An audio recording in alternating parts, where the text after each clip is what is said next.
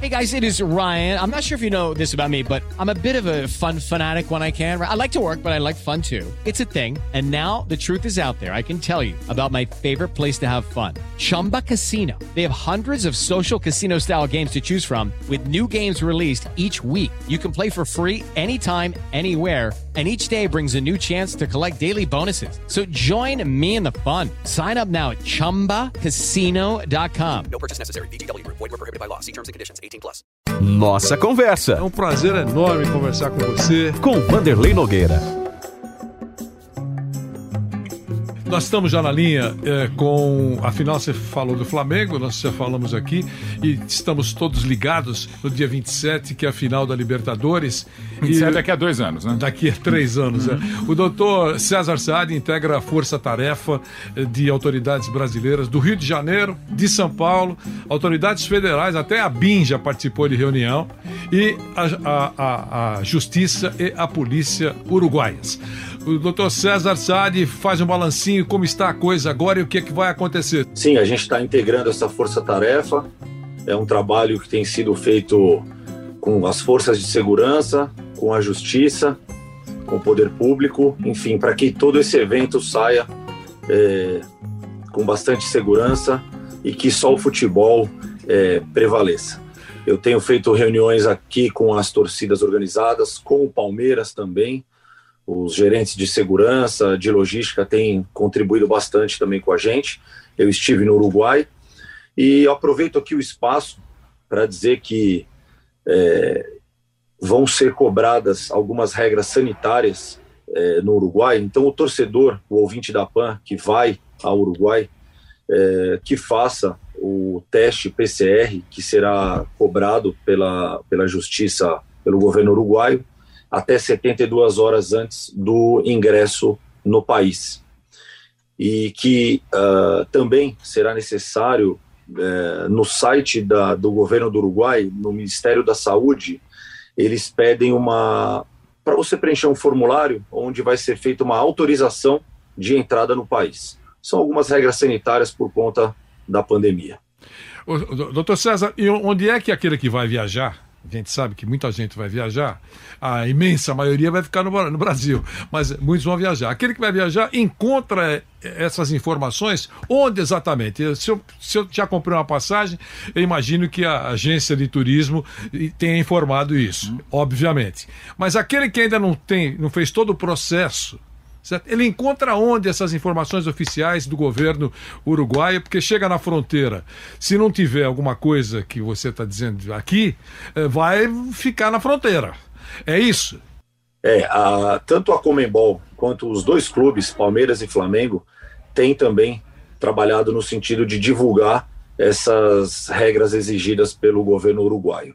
E se você me permitir, depois eu envio, se Claro. você puder também depois divulgar e a PAN puder divulgar também ah, o acesso ao, ao link do Ministério da Saúde eh, do Uruguai.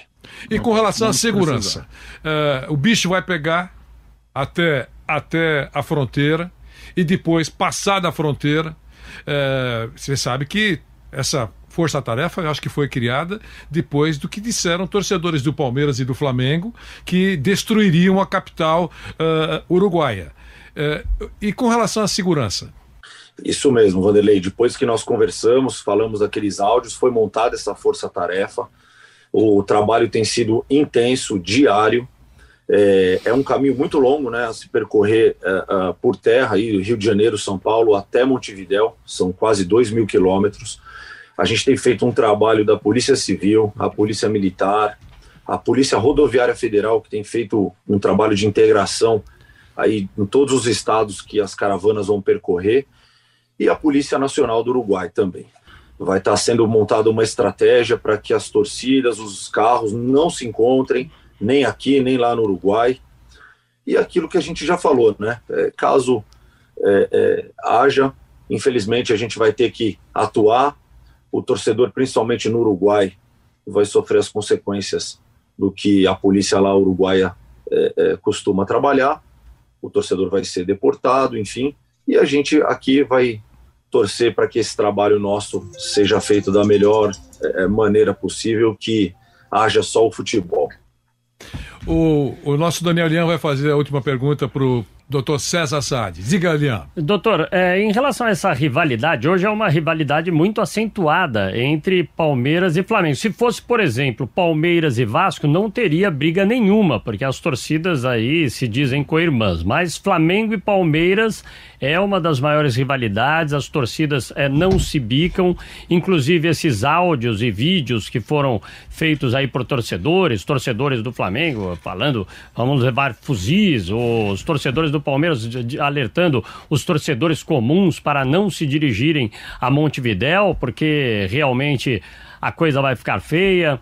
De que forma é, isso afeta e como é o monitoramento é, que vocês fazem em relação a essas torcidas organizadas? Até porque é, não é só apenas é, nos ônibus é, de torcedores organizados em que levam aí é, munições para uma possível briga. Também há carros que fazem aí uma escolta a esses ônibus, enfim, que vão levando materiais também perigosos. Como é que é feito esse monitoramento da polícia?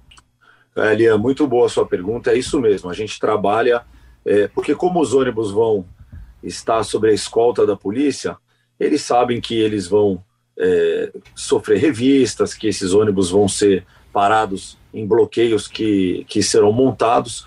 Então a gente está fazendo um trabalho também de monitoramento dos veículos que estarão na estrada a partir da semana que for iniciar o jogo. Então, a partir do dia 22, 23 de novembro, a gente já estará fazendo monitoramento é, nas rodovias, né? É na rodovia, na verdade, é uma estrada que liga é, é, o Rio de Janeiro, São Paulo até a fronteira, lá o Chuí e o Jaguarão, que são as cidades onde tem a imigração, enfim. Então será feito um trabalho de monitoramento não só dos ônibus, é, como de carros, de vans, e a gente tem feito um trabalho também muito próximo das lideranças das torcidas organizadas, que eles têm é, é, contribuído para que esses confrontos não, não, não sejam, não ocorram e que isso não passe desses áudios de provocação. Legal. Doutor César Saad, um abração. Obrigado pela gentileza, pelas informações, atualizando o trabalho que está sendo feito pelas autoridades brasileiras e uruguaias neste momento que antecede a final da Libertadores em Montevidéu, dia 27. Um abração, César.